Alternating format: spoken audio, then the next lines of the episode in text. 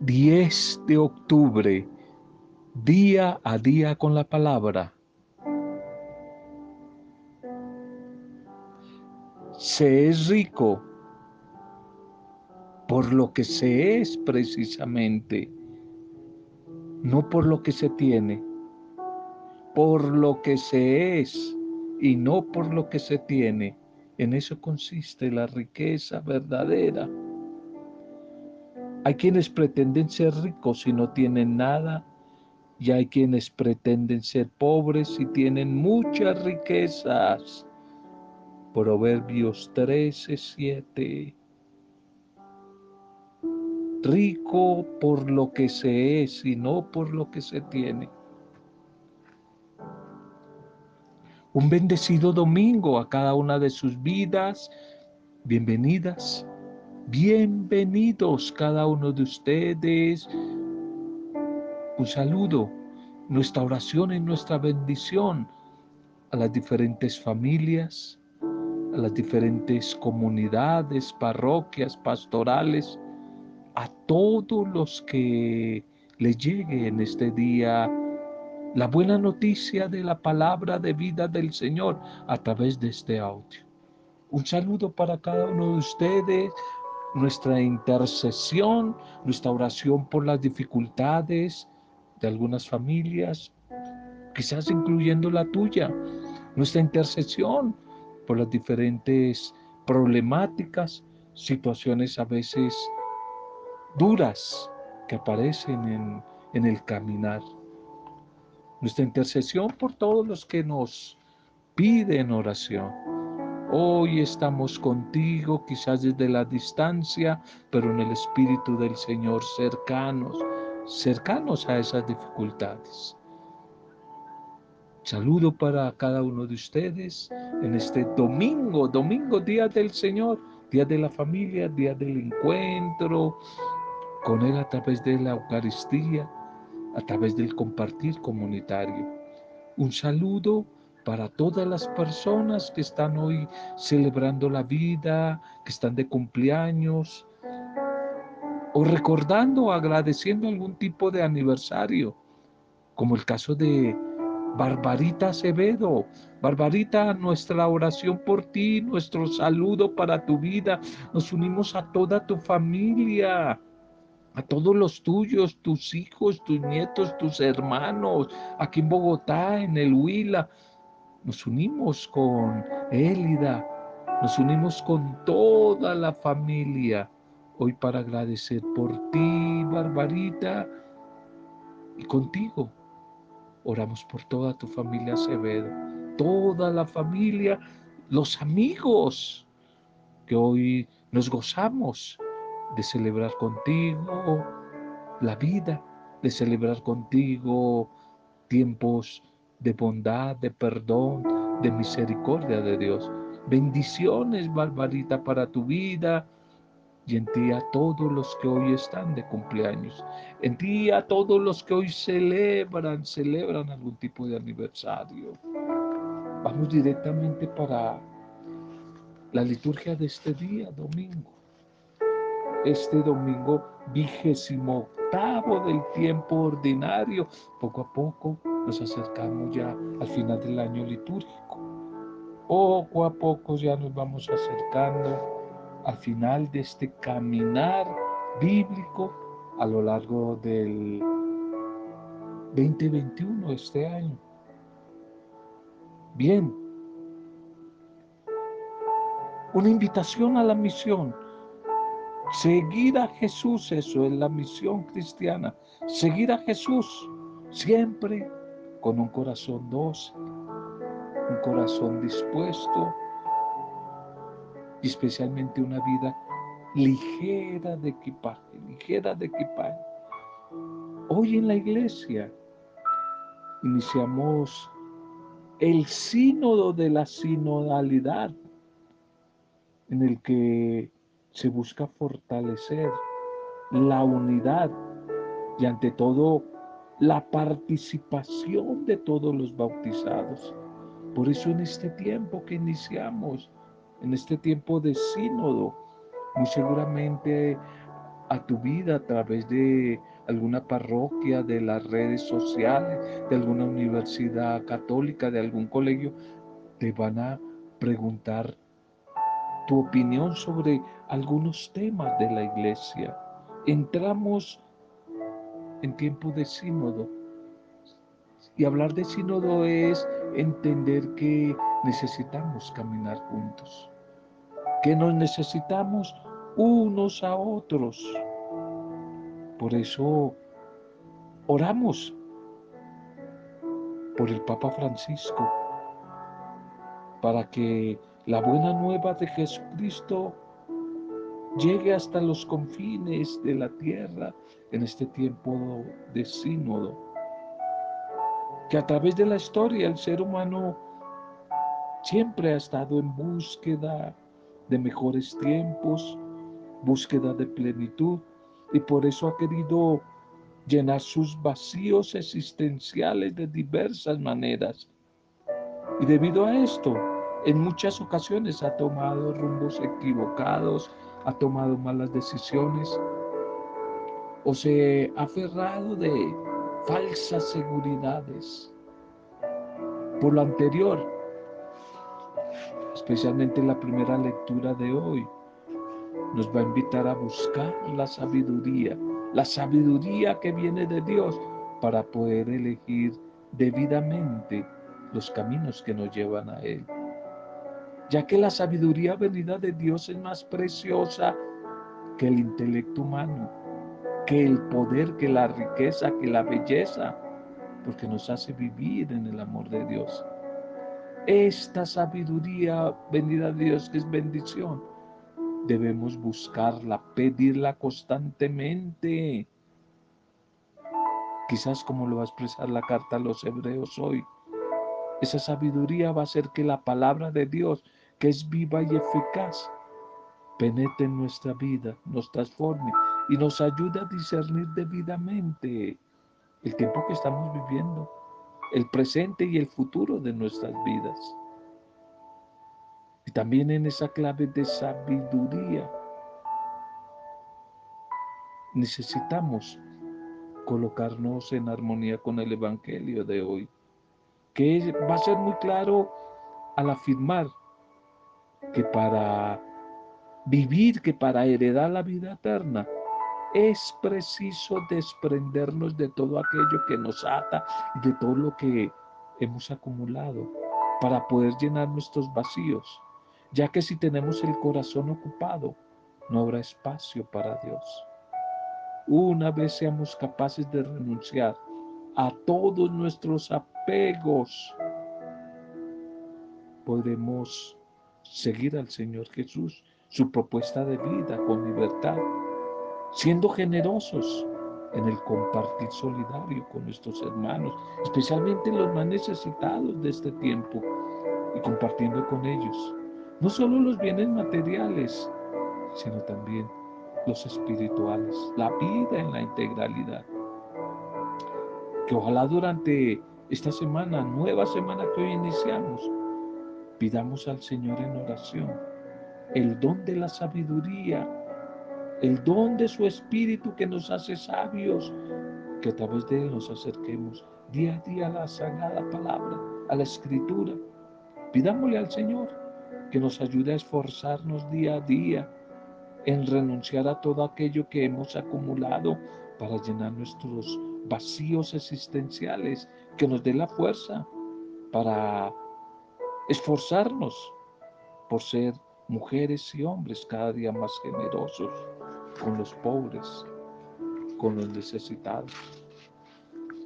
Titulemos el mensaje de hoy titulemos el mensaje para este día de la liturgia. Muchos últimos, muchos últimos serán primero. Muchos últimos serán primero. La primera lectura es del libro de la sabiduría, sabiduría capítulo 7, 7 al 11. En comparación de la sabiduría, tuve en nada la riqueza, comparando la sabiduría que viene de Dios, reconocí que de nada sirven las riquezas humanas. Esta primera lectura, un elogio maravilloso, piropo de la sabiduría, y que quizás fue escrito en un momento en que la valoración del propio patrimonio sabio, sapiencial y religioso se imponía, se imponía a la comunidad, se imponía en la sociedad como una tarea prioritaria para todo el pueblo judío, debido cada vez más a la llegada de nuevas formas de pensamientos y pensamientos que oprimían, pensamientos enajenantes.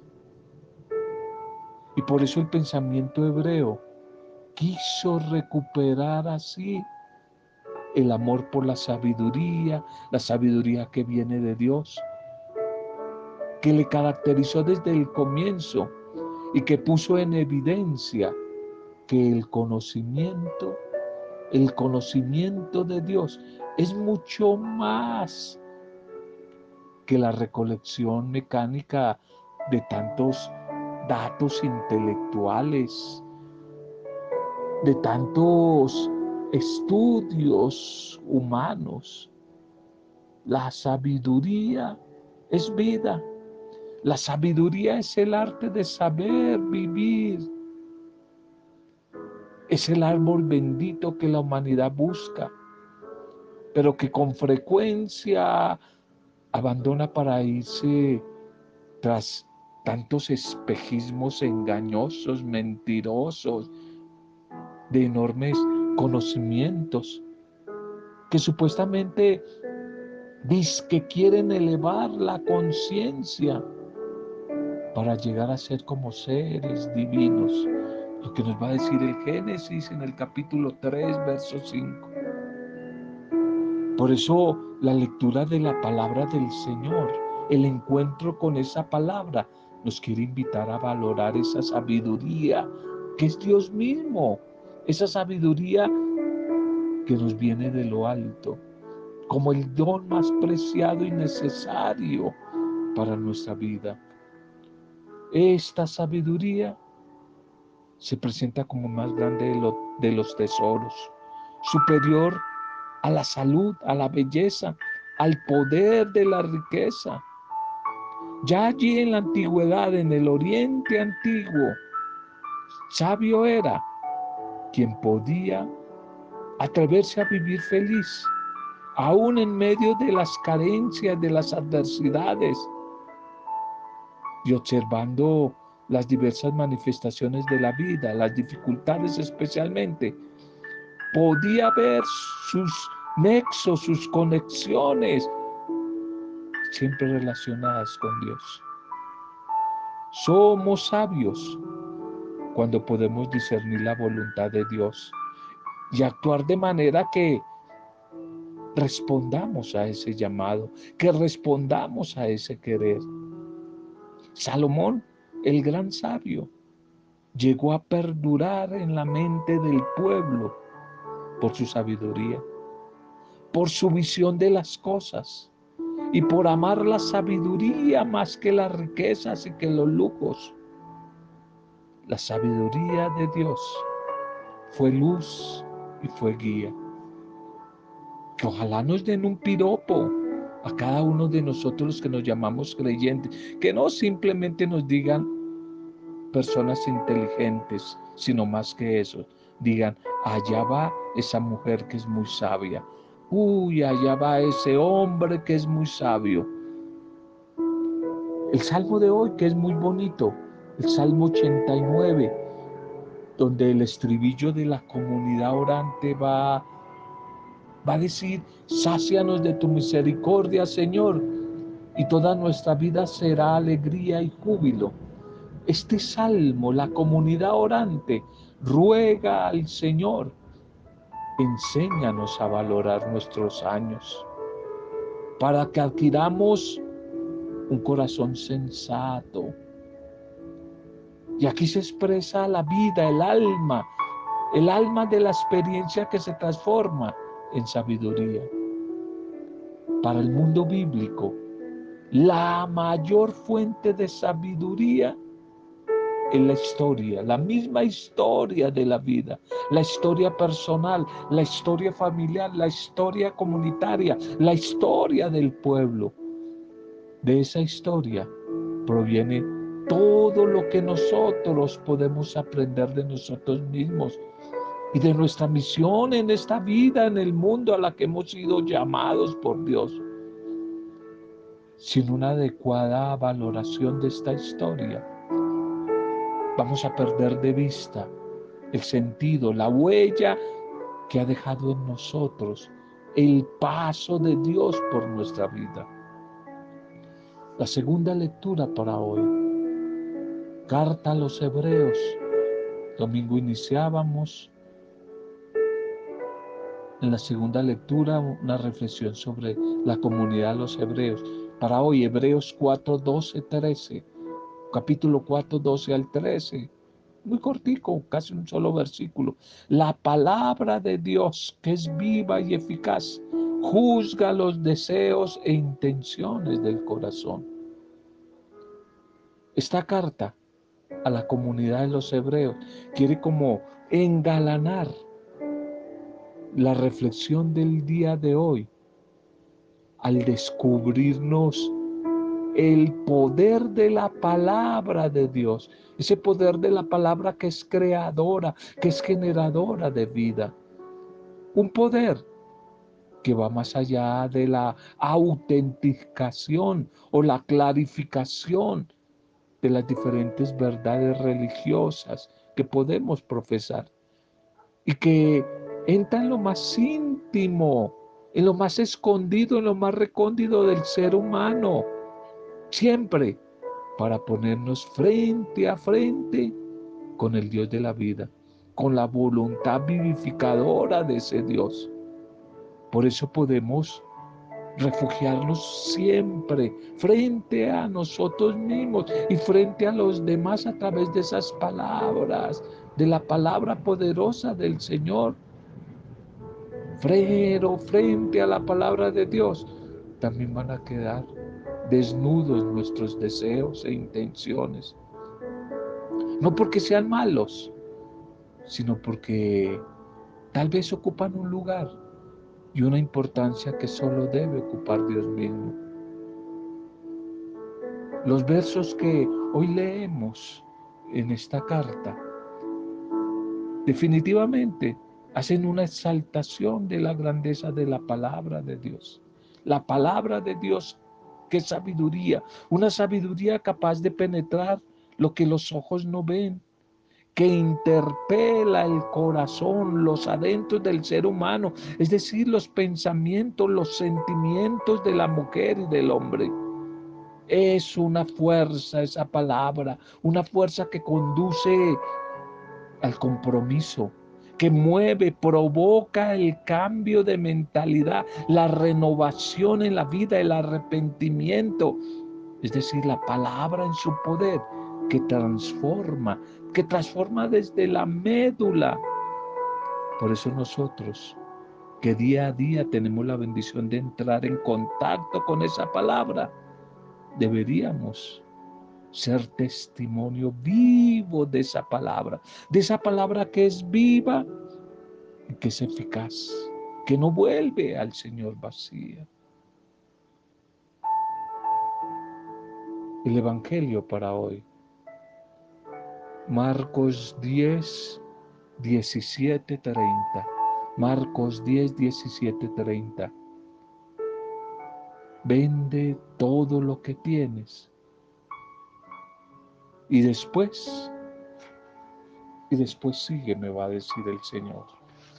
Y después sigue, sígueme. Hoy el Evangelio nos quiere contar la historia de un joven que se quiere acercar a Jesús y que le interroga, le pregunta sobre ¿Cuál es el camino más seguro para la vida eterna? Y Jesús le da una respuesta. Pero al joven no le gustó esa respuesta, no la acepta, porque era muy rico.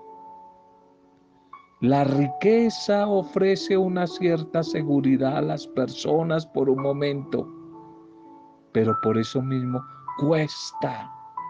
Y ellas encuentran, este tipo de personas, encuentran siempre dificultad para privarse de esta seguridad atadas a los beneficios de sus riquezas, de sus bienes. Este tipo de personas que tienen a Dios como el dinero, al Dios dinero, siempre viven preocupadas por cuidar, por defender sus propios intereses. En cambio, el pobre no tiene esa preocupación y por eso se halla libre de equipaje, se halla cada vez más libres a veces este joven creía que en los mandamientos podía encontrar la vida eterna. Y por eso se acerca a preguntar a Jesús, ¿qué tengo que hacer para conquistar, heredar la vida eterna? Entendiendo aquí la vida eterna como una vida plena, una vida con sentido, una vida feliz. Él definitivamente andaba buscando de Dios este joven. Quería vivir junto a Dios. Y Jesús le recuerda en un primer momento los mandamientos. Estos mandamientos que indican en un primer momento una relación con Dios, pero en un segundo momento siempre me relacionan con el otro, con el prójimo. No recuerda los tres primeros mandamientos que definen la relación con Dios. No lo recuerda el joven. Para Jesús conseguimos estar bien con los con Dios si estamos bien con nuestro prójimo, con los demás. No se puede engañar. La única puerta, te lo repito, la única puerta para llegar a Dios y en Dios ser feliz es la puerta del prójimo, es la puerta del hermano, del otro, de la otra. No hay otra puerta. ¿Para qué sirven entonces los mandamientos? Queda inquieto el joven. El joven responde que él ya ha observado los mandamientos, que hace mucho tiempo él los cumple. Él los sigue, Él los conoce. Lo que quizás es extraño es lo que sigue. El joven ha querido saber cuál es el camino de la felicidad, cuál es el camino de la plenitud, cuál es el camino de la vida eterna. Y ahora, el camino de la vida eterna era y continúa siendo hacer la voluntad de Dios. Y esa voluntad de Dios expresada en los mandamientos desde la, desde la antigüedad. Y esos mandamientos siempre me van a colocar en relación con los demás. Me van a colocar en relación con el otro. Compartir los bienes con los pobres. Compartir mis bienes con los demás Solo una cosa te falta, nada más ni nada menos, ser solidario con los otros. Ve y vende lo que tienes y dalo a los pobres y tendrás un tesoro en el cielo. Y ahora sí, después ven y sígueme. Jesús no condena al joven.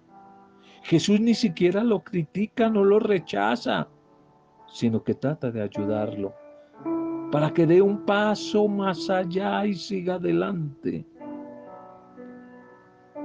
La conversión verdadera,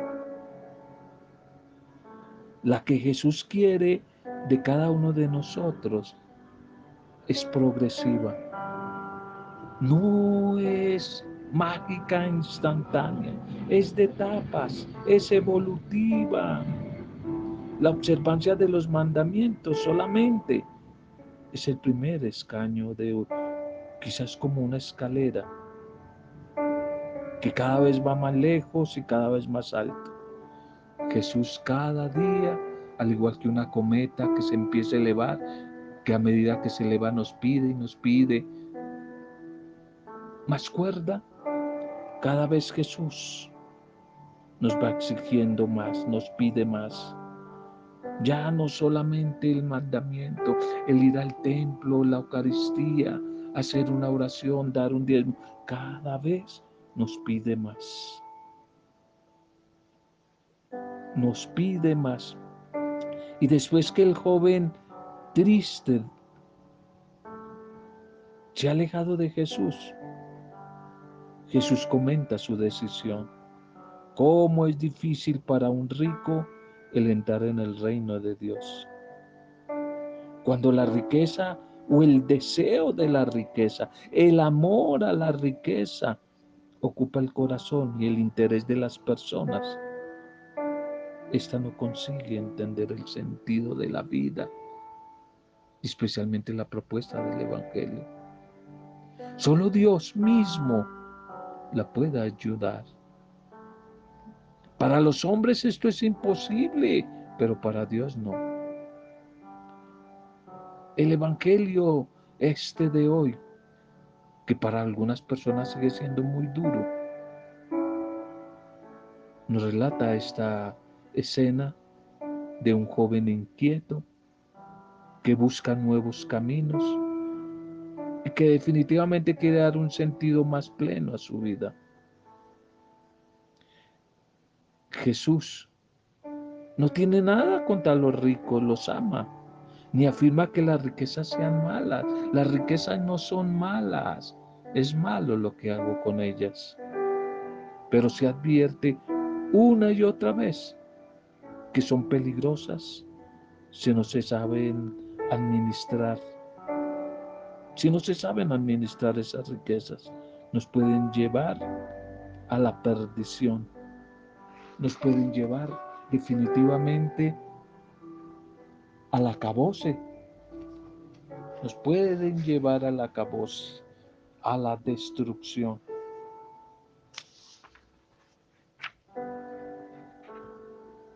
El Evangelio de hoy que no es fácil,